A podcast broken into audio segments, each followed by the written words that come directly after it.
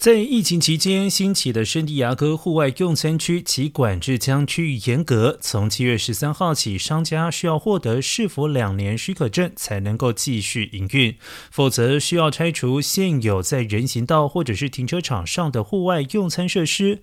为申请者。则需要在七月十三号之前停止户外用餐业务，并且拆除街道、人行道或者是停车道上的所有用餐区结构。申请待决期间，商家仍然可以继续营运。而根据新制，业主需要缴纳每平方尺十到三十美元的年费，两百平方尺的户外空间许可证。两年年费从两千元到六千元不等，是否还将向企业收取发展影响费，还有稽查费用等等。